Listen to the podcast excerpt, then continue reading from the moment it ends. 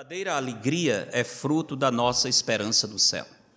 Esta é a lição central que queria compartilhar com os irmãos hoje. A verdadeira alegria é fruto da nossa esperança certeza do céu. O Senhor Jesus advertiu aos seus discípulos com palavras que os irmãos conhecem bem, porque tantas vezes citamos. No Evangelho de João, Jesus disse: Estas coisas vos tenho dito para que tenhais paz em mim. No mundo passais por aflições, mas tende o quê? Bom ânimo. Eu venci o mundo. São palavras singelas e doces que se aplicam sempre na nossa vida. Mas uma observação importante nessas palavras do Senhor Jesus é a seguinte: no mundo passais por aflições. As aflições, elas são uma realidade localizada e passageira. As aflições estarão presentes no mundo, na vida presente. Quando nós estivermos na casa do Pai, não haverá nenhuma aflição. Nosso Senhor está afirmando que essas aflições virão, que nós passaremos por tempos difíceis. Cristo não nos ilude com falsas promessas. O Senhor nunca foi desonesto, ele nunca disse que nós iríamos ter a vida como um mar de rosas. Ele nunca prometeu: se alguém quer vir após mim, vai ter tudo o que deseja. Não. Se alguém quer vir após mim, a si mesmo se negue. Dia a dia tome a sua cruz e siga-me. Ele não podia ser mais honesto do que isso. Tomar a cruz significa morrer para o próprio eu. É chegar ao ponto de dizer: eu não importa. A minha vontade não importa. O meu desejo não importa. As minhas ideias, os meus sentimentos, o que importa é a vontade do meu Senhor. Que Ele viva em mim. Cristo claramente mostra que neste mundo nós teremos aflições, mas um fato é certo: as aflições são parte desta vida.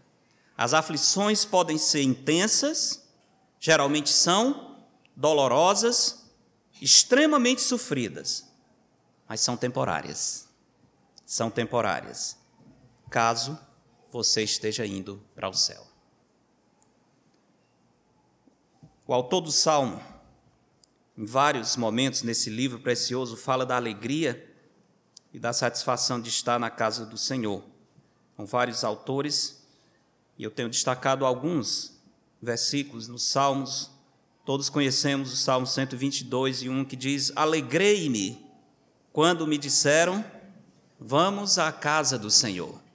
Alegria dos salmistas vem regozijo, contentamento quando alguém me diz, vamos ao encontro do Senhor. O fato de ir ao encontro do Senhor causa alegria.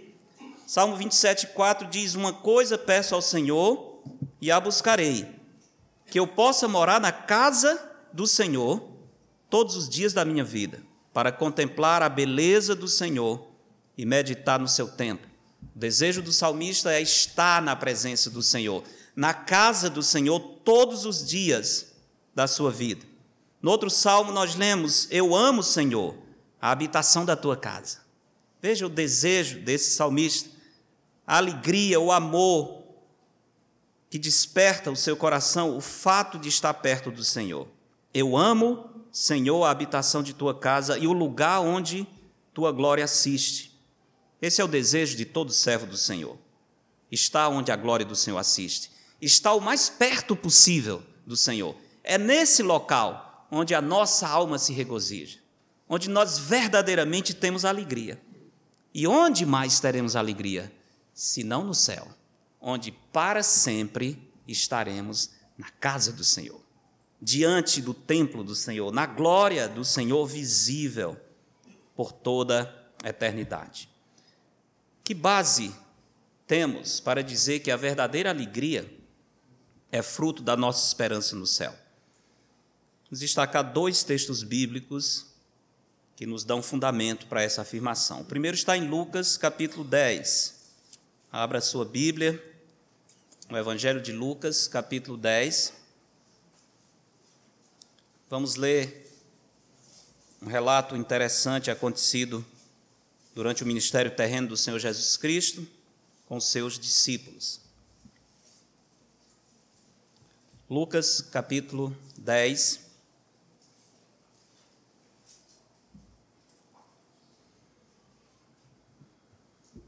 A partir do.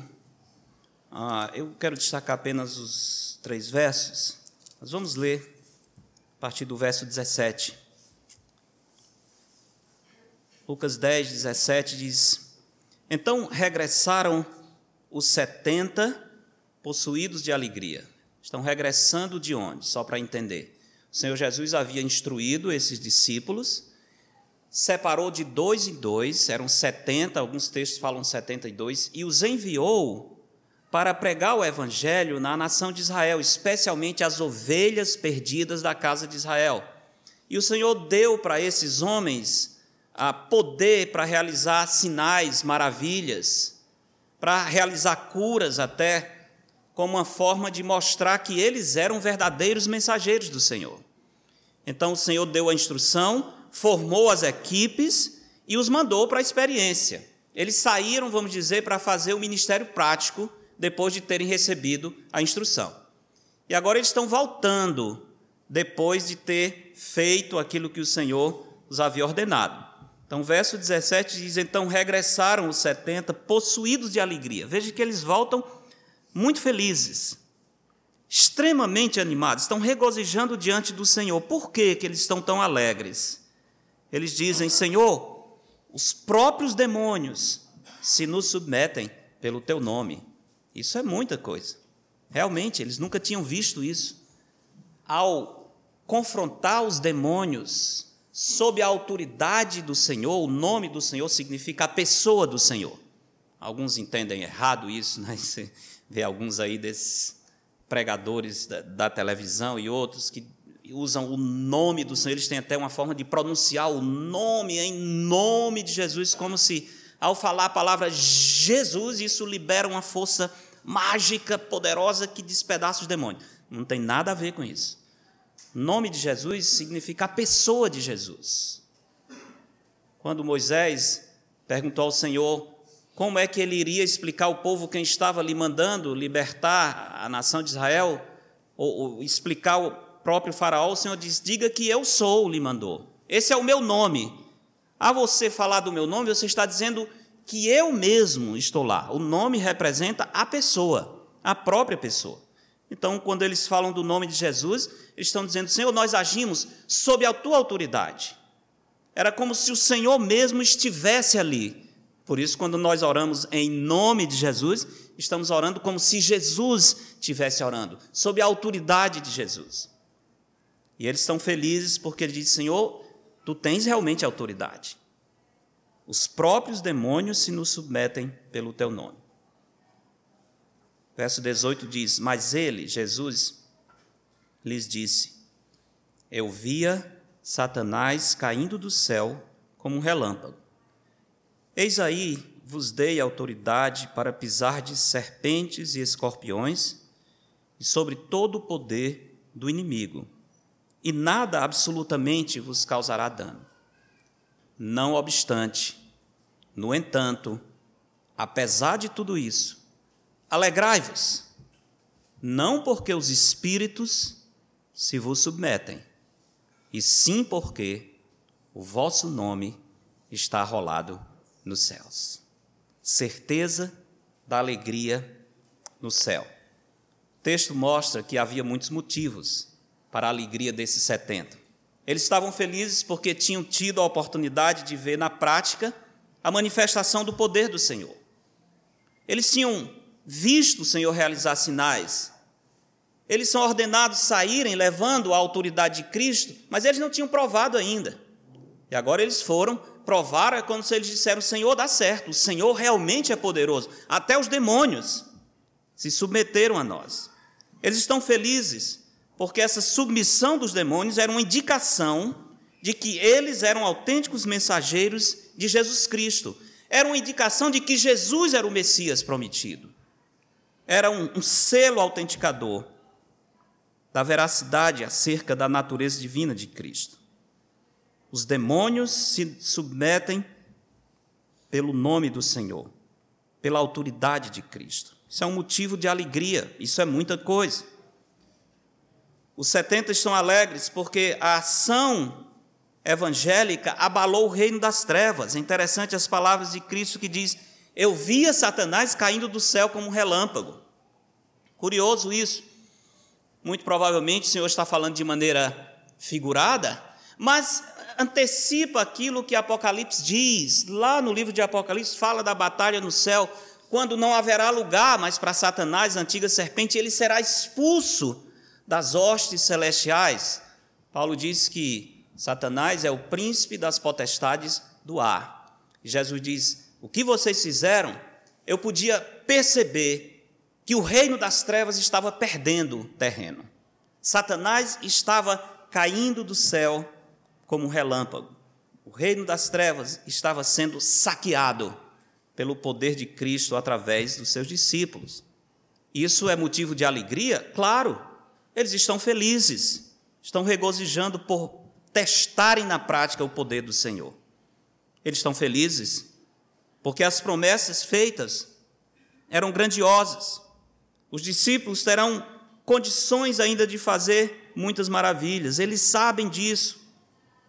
Se obedecerem ao Senhor e forem em nome do Senhor, eles não precisam ter medo de nada. O Senhor diz: Eu vos dei autoridade para pisar de serpentes, escorpiões e sobre todo o poder do inimigo, e nada absolutamente vos causará dano. Tudo isso era motivo de grande alegria. Jesus reconhece isso. Jesus não está dizendo que essas coisas são insignificantes de modo nenhum. Era algo que deveria deixar os discípulos alegres. Mas Jesus destaca o real motivo da alegria. Tudo isso que vocês estão relatando é muito importante, mas não deve ser o motivo real do seu regozijo. Mesmo que sejam coisas que merecem destaque, tem uma coisa que de fato deve trazer alegria. Não obstante, alegrai-vos, não porque os, os espíritos se vos submetem, e sim porque o vosso nome está rolado nos céus. Isso é maravilhoso. Isso é maravilhoso. Imagina isso.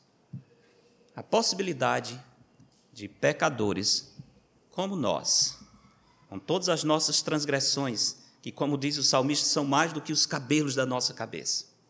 Todo o nosso pecado, toda a nossa rebeldia. Nessa condição, merecedores do juízo eterno, o nosso nome ser arrolado no céu. Termos a garantia de que seremos salvos. Que o nome está escrito no livro da vida, aquele livro que será aberto um dia, e que a Bíblia diz: todo o que não foi escrito, achado nesse livro, será lançado no lago que arde com fogo e enxofre. Teu nome arrolado no céu significa eu não irei perecer eternamente. Esse é o motivo real da alegria, Jesus está dizendo. Sentido literal dessa expressão é interessante.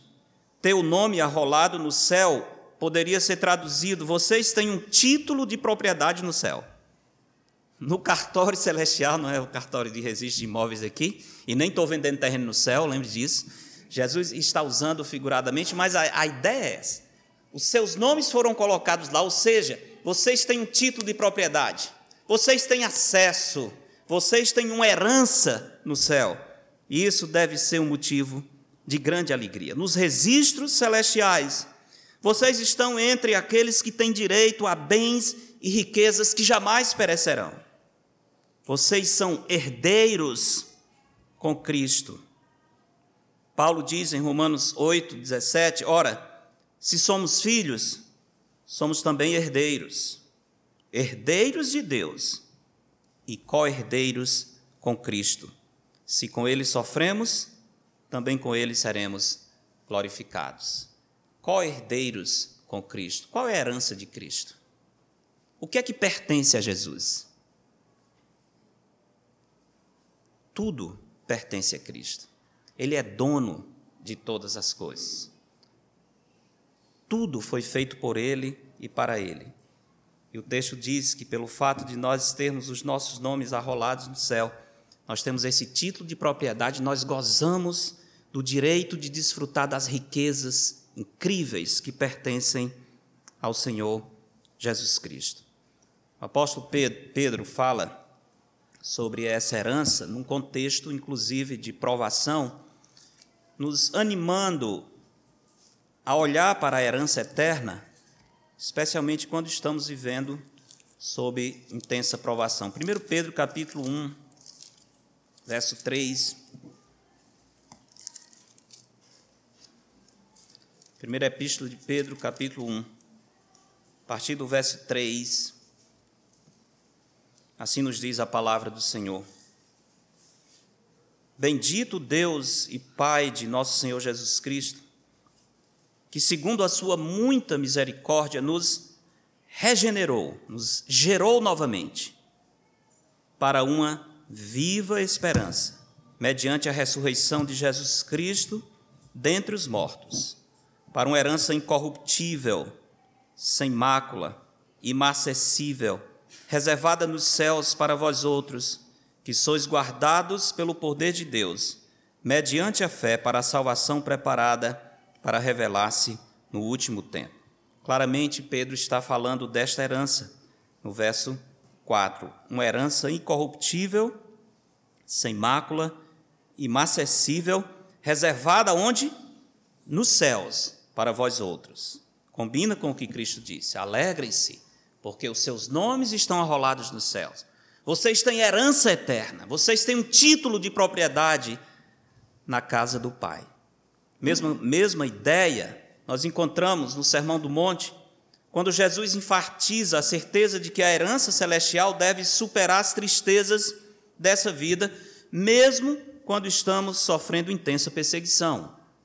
Animando seus discípulos, o Senhor diz: regozijai-vos e exultai, dois verbos que lembram alegria. Regozijai-vos e exultai, porque é grande o vosso galardão nos céus pois assim perseguiram os profetas que viveram antes de vós. Se temos um galardão, uma recompensa no céu, nós devemos nos regozijar e alegrar. Teus nomes arrolados nos céus, meus irmãos, deve ser a razão da nossa alegria. Mesmo porque isso é dado pela graça do Senhor. E mesmo porque, uma vez que o Senhor nos fez herdeiros com Cristo, nós nunca mais deixaremos de ser. A salvação é dada por Ele, é assegurada por Ele. Uma vez que Cristo nos alcançou, nós estamos para sempre seguros nas Suas mãos. Eu lhes dou a vida eterna.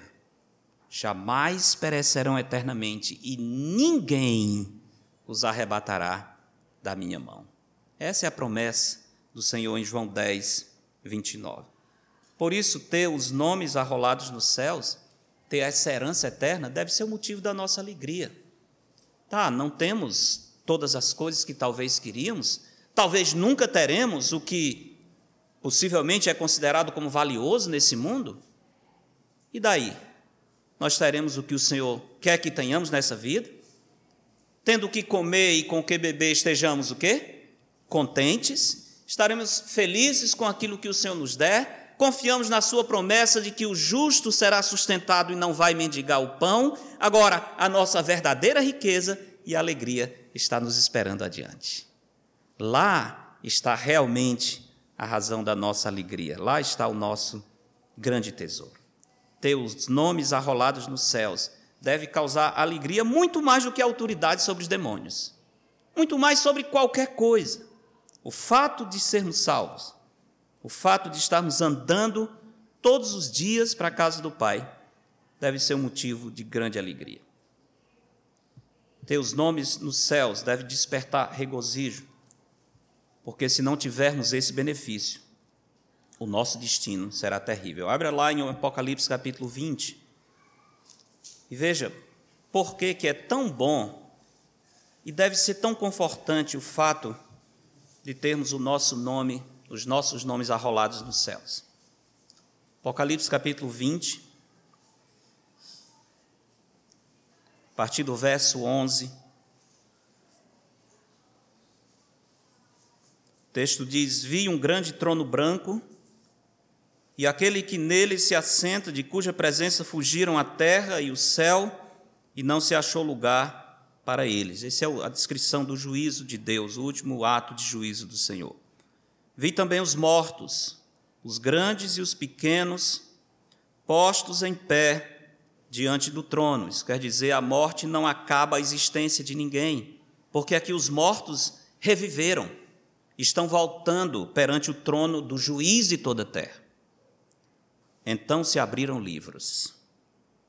Ainda outro livro, o livro da vida, foi aberto.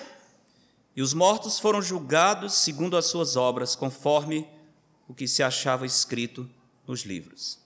Deu o mal aos mortos que neles estavam, a morte e o além entregaram os mortos que neles havia.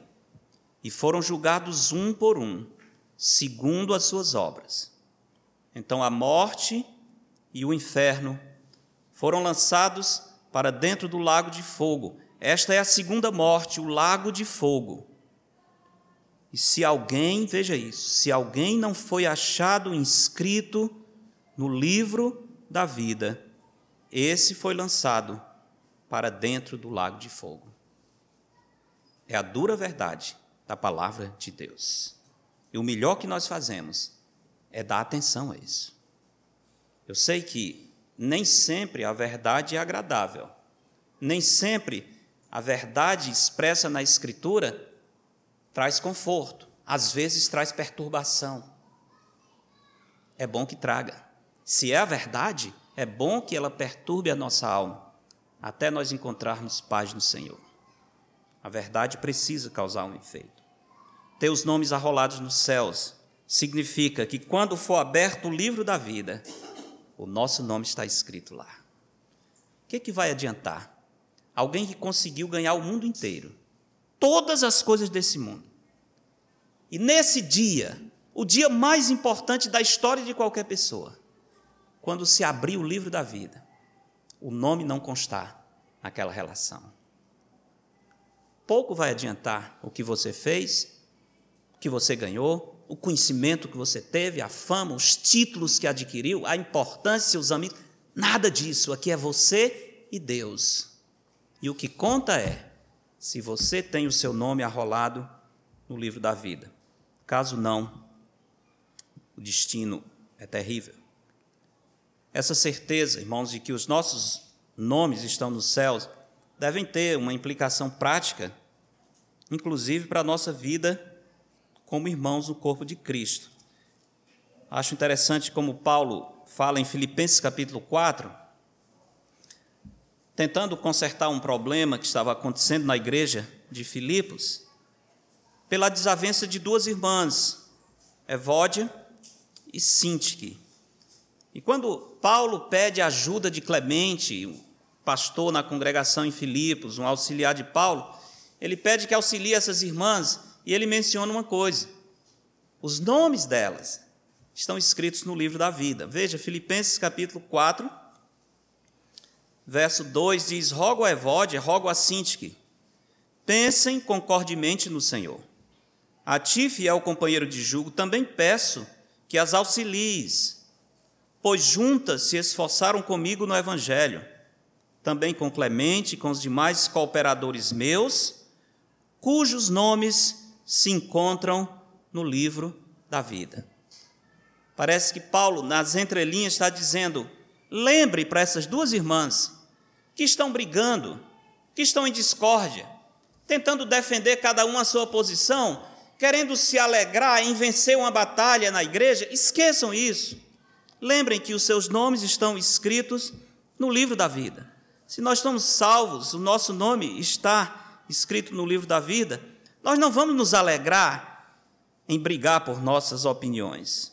Não vamos brigar por nossos direitos, porque a nossa herança celeste afeta, inclusive, o nosso desejo distorcido de estar sempre certo. A herança celeste afeta isso. Qual o sentido de brigar por opiniões? Defender as nossas ideias, se nós temos um tesouro no céu que vale mais do que todas as coisas. Certeza da alegria que nos aguarda no céu é claramente mostrada nesses textos.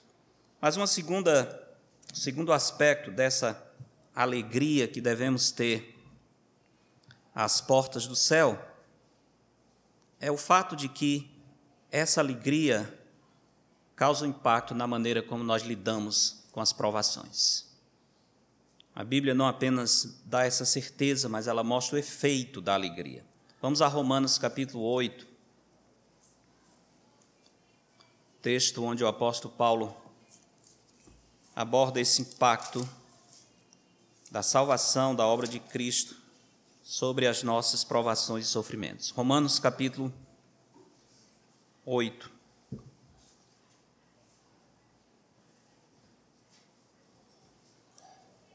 Verso 18 diz: Porque para mim tenho por certo. Veja essa expressão do apóstolo Paulo.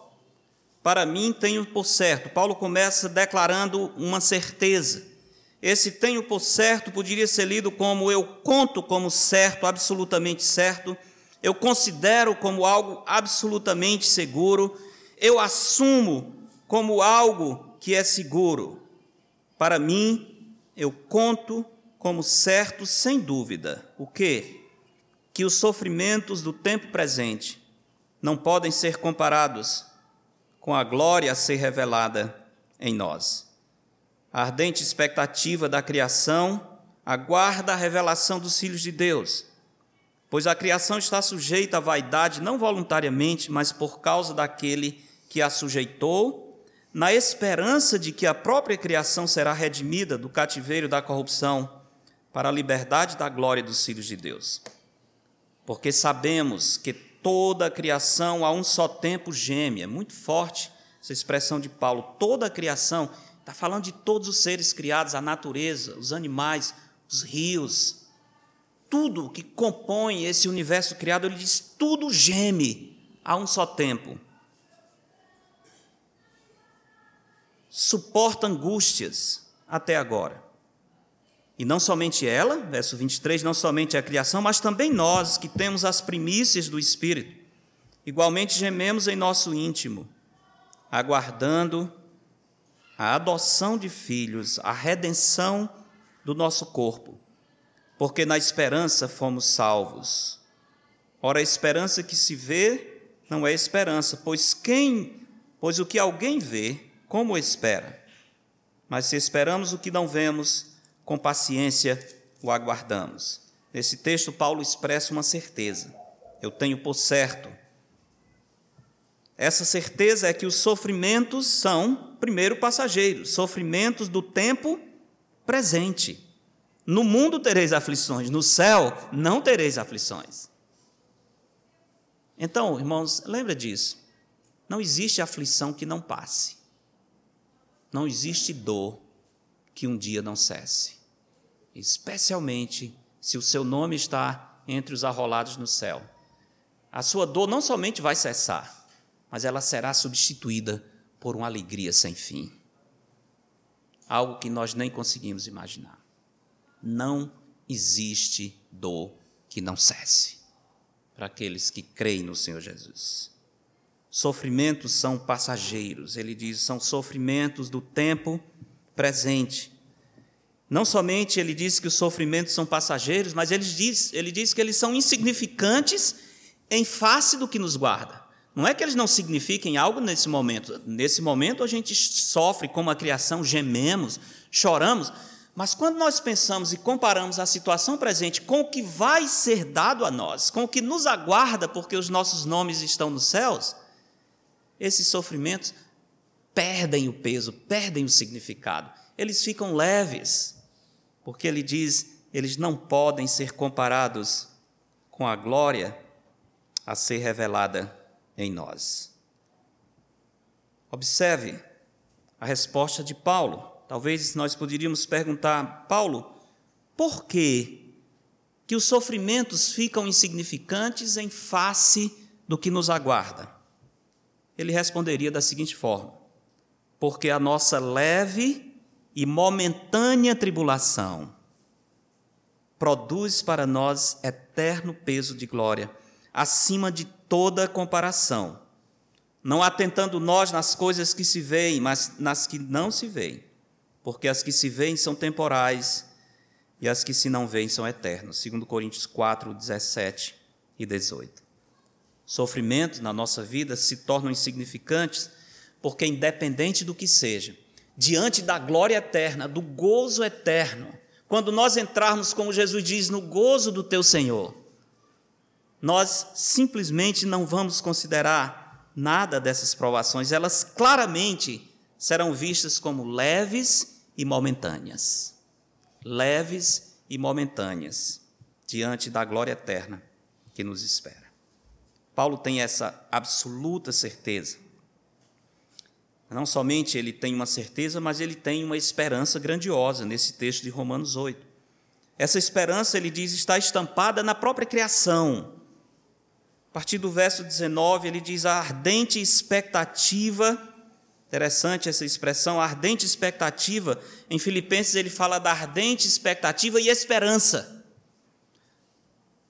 Ardente esperança da criação aguarda a revelação dos filhos de Deus pois a criação está sujeita à vaidade não voluntariamente.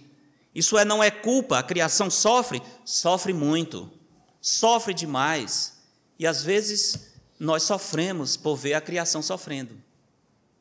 Se você, por exemplo, já criou um animal de estimação, sabe quanto dói, por exemplo, quando ele morre. Essa semana, semana passada, subimos de uma dor familiar para nós, para Dona Raquel, a minha sogra, porque ela criava um cachorro há muitos anos, era o seu companheiro e protetor, e ela levou para o veterinário e ele disse ele está com câncer.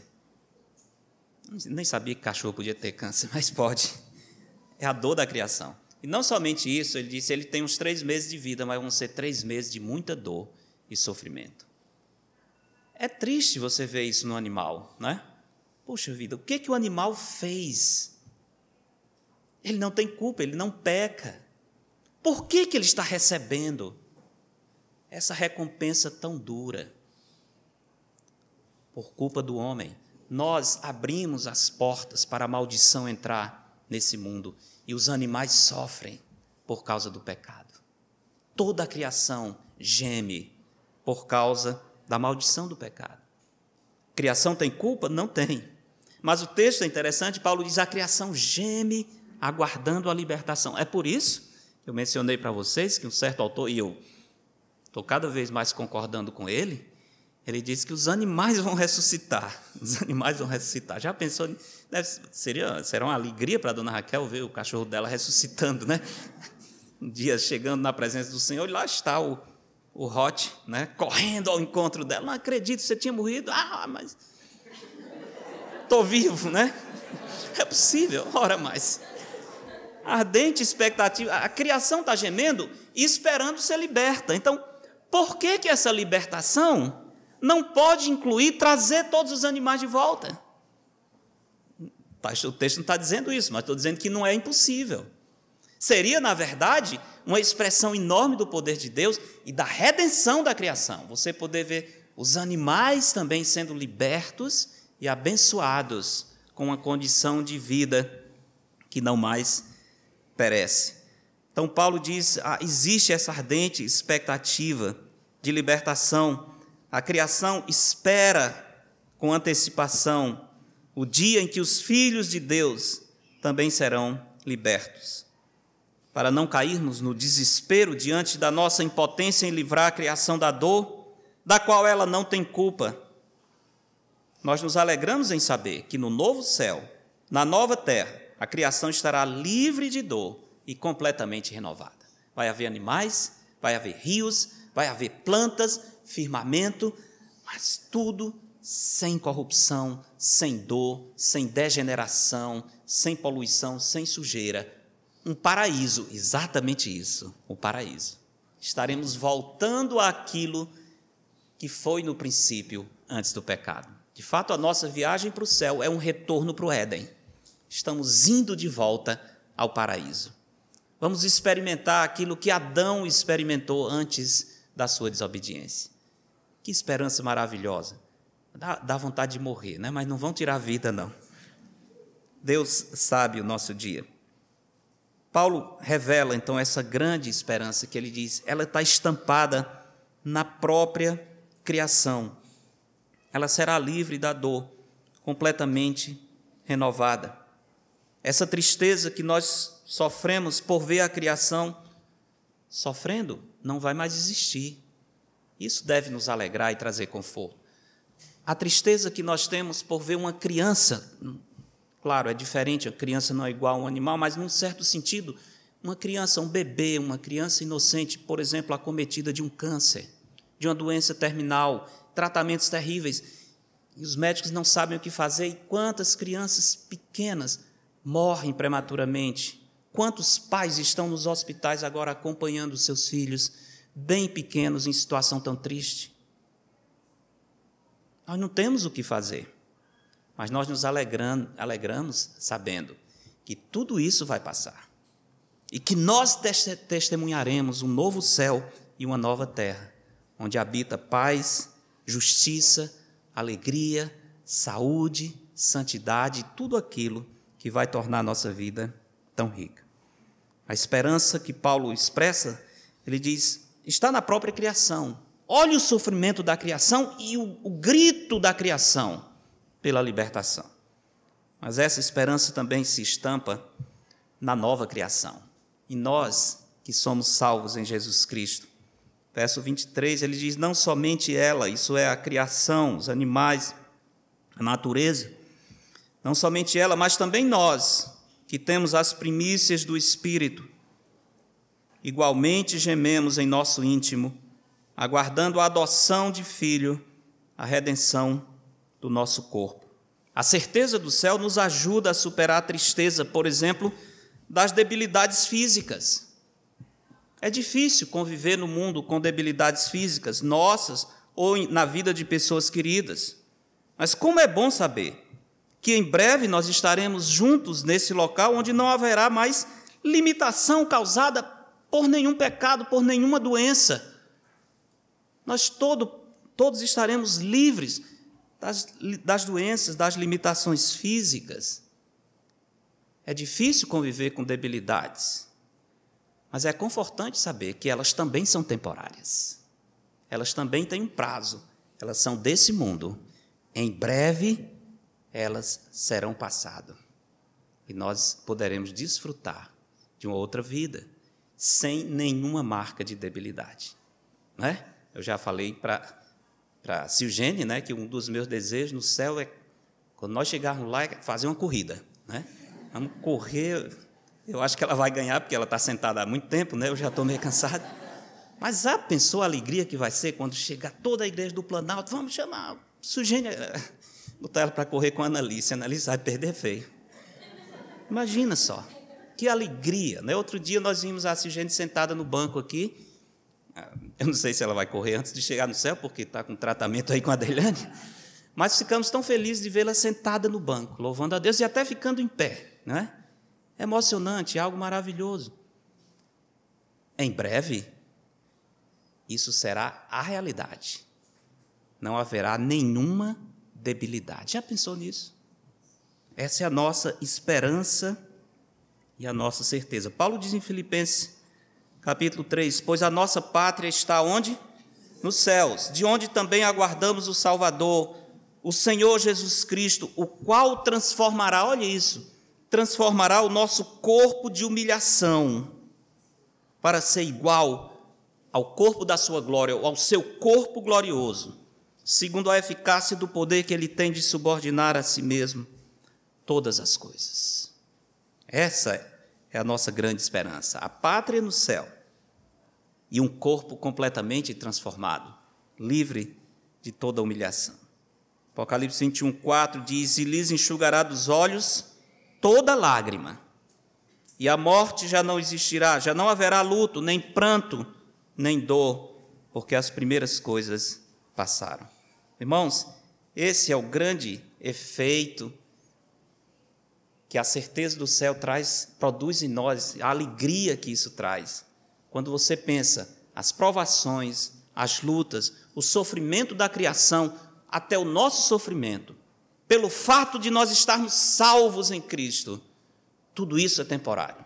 Em breve vai ser tudo passado e nós não teremos mais que lutar com isso. A certeza do céu causa uma enorme alegria, uma verdadeira alegria e alivia o nosso fardo, sabendo que em breve nós estaremos livres de toda dor, toda provação.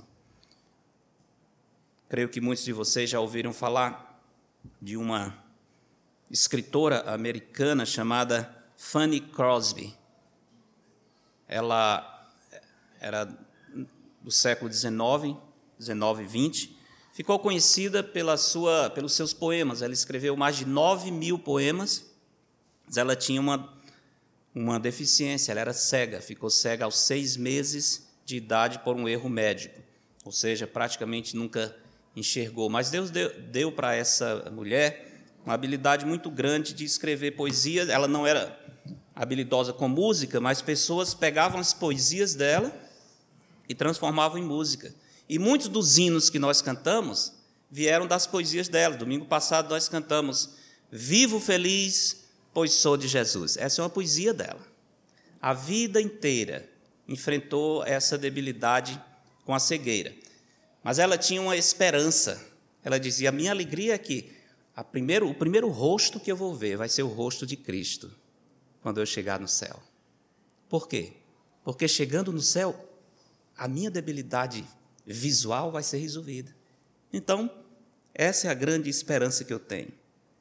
Não posso ver o rosto das pessoas aqui, mas quero em primeiro lugar ver o rosto de Cristo. Ela até escreveu um hino que o título é Face a Face falando desse, dessa esperança, expectativa de encontrar-se com o Senhor Jesus Cristo. Todas as debilidades serão vencidas. Irmãos, o fato de sermos salvos deve ser uma fonte renovada de alegria para nós. Devemos nos alegrar sempre, porque os nossos nomes estão escritos no céu.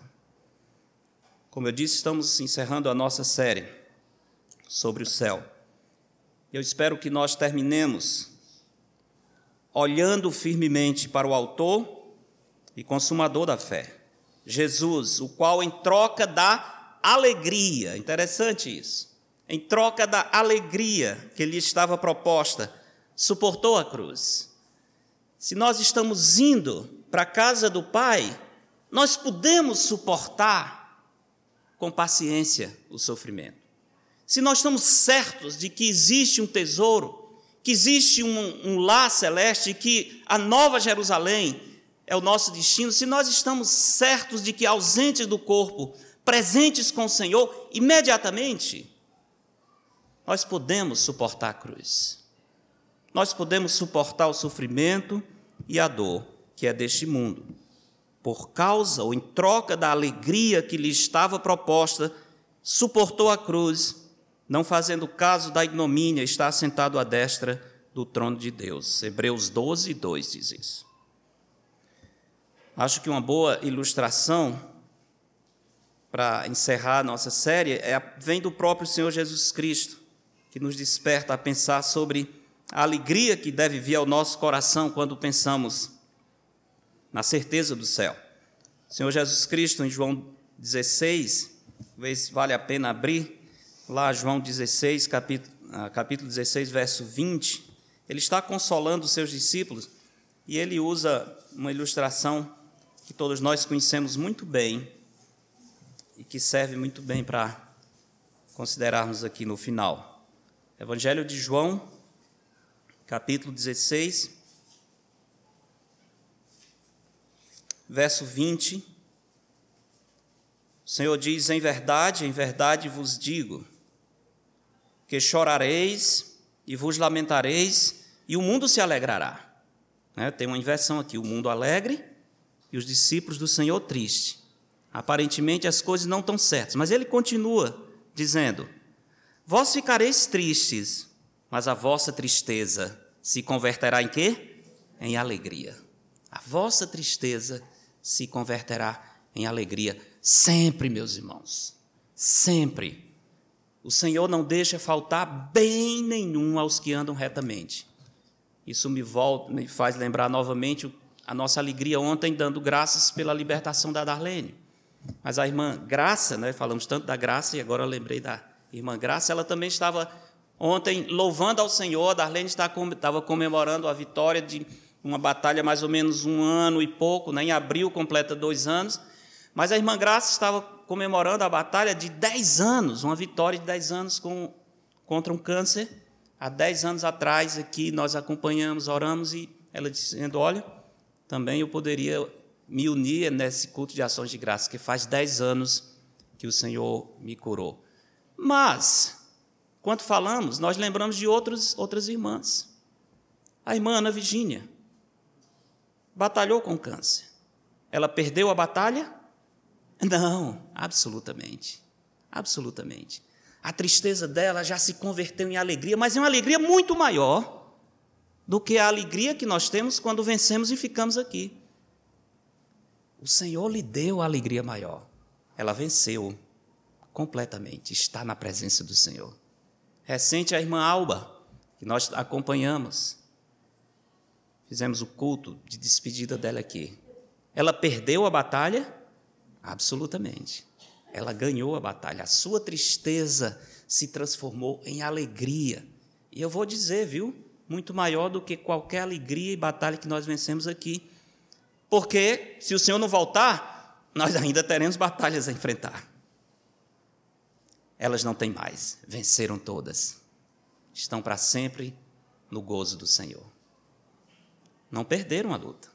Ao contrário, ganharam a recompensa, porque estar com Cristo é incomparavelmente melhor. Incomparavelmente melhor. E aí o Senhor Jesus diz isso: a vossa tristeza se converterá em alegria. Olha, o verso 21. A mulher, quando está para dar à luz, tem tristeza. Eu nunca tive filho, nunca dei à luz, mas imagino que deve ser isso. A mulher, quando está para dar à luz, tem tristeza, porque a sua hora é chegada. Mas depois de nascido o menino, já não se lembra da aflição. É assim mesmo, mães? Você, na hora que é para dar luz, vem aquela dor, aquela angústia, mas depois que o menino nasce, Jesus diz: ela não se lembra da aflição pelo prazer que tem de ter nascido ao mundo um homem. Assim também, agora vós tendes tristeza, mas outra vez os verei, e o vosso coração se alegrará, e a vossa alegria ninguém poderá tirar. Ilustração perfeita para nos dar essa alegria renovada pelo fato de que estamos indo para o céu. Meus irmãos, as aflições podem ser intensas, dolorosas e extremamente sofridas, mas elas são temporais, se você estiver indo para o céu. Eu até pedi para distribuir essa folha, receberam? Mas o que quer dizer isso? É exatamente isso que eu queria que você pensar, pensasse. As aflições, elas são temporárias, se você está indo para o céu. Mas essa condição é importantíssima, se você está indo para o céu. Por isso que eu perguntei: você está indo para o céu? Por que tem essa certeza? Não quero só que você diga, eu estou indo, tá, tá ótimo, que bom, vamos juntos. Por que você acha que vai? É bom pensar nisso. Eu acho, vai dar certo. Se é que vai dar certo, já vi que tá tudo vai dar errado. Não é assim. Por que você acha que vai para o céu? Eu queria deixar exercício para todo mundo aqui, tá? Até tem mais folhas aí se você não pegou. E eu queria receber de volta. Receber de volta, tá? Leve para casa, tem um espaço para você escrever aqui. Porque, olha, se você está indo para o céu e tem certeza, tudo isso aqui é para você. A tristeza é temporária, a angústia vai passar, a dor vai ser vencida, as debilidades físicas vão ser. Se você está indo para o céu, é bom ter essa certeza. E é bom encerrar nossa série avaliando isso. Falamos tanto sobre o céu. Que grande decepção, que condição terrível seria, depois de termos ouvido tanto sobre o céu, chegarmos na presença de Cristo e o nosso nome não está no livro da vida deve ser desesperador, especialmente para quem sabe o que significa isso. Portanto, Escreva, escreva em papel e tinta a razão por que você acha que está indo para o céu. Paulo diz que nós devemos ser capazes de explicar a razão que temos em Cristo. Alguém lhe pergunta a razão da sua esperança. Você tem certeza? Tem. Por quê? Ah, escreva, tá? E se ficar difícil achar uma resposta, me avise. Porque nós temos que correr. Correr enquanto é tempo, tá certo? Seria uma grande tristeza depois de estudarmos tanto sobre o céu, chegarmos no céu e faltar alguns de nós. Né? Seria uma grande tristeza. Se você tem certeza de que está indo para o céu, as, as aflições são dolorosas, sofridas, intensas, mas temporárias. Se você não tem essa certeza, o sofrimento, a dor, a angústia e os apertos desta vida são apenas o início de algo muito pior. E não apenas pior, eternamente pior. Se alguém não teve, não se o nome não foi achado no livro da vida, esse foi lançado no lago que arde com fogo e enxofre. Queria terminar lembrando aos irmãos um personagem bíblico muito interessante, Simeão, aquele ancião que estava no templo quando Maria chegou com o menino Jesus, José, para apresentar ao Senhor. O texto em Lucas, capítulo 2, descreve a reação de Simeão quando pegou o menino nos braços. E tem a expressão tão interessante. Lucas capítulo 2,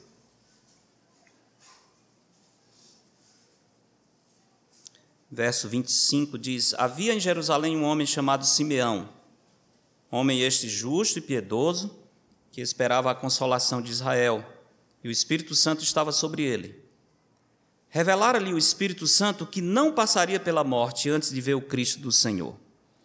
Movido pelo Espírito, foi ao templo, e quando os pais trouxeram o menino Jesus para fazerem com ele o que a lei ordenara, Simeão o tomou nos braços e louvou a Deus, dizendo: Olha que ele diz: Agora, Senhor, pode despedir em paz o teu servo. Entenderam isso?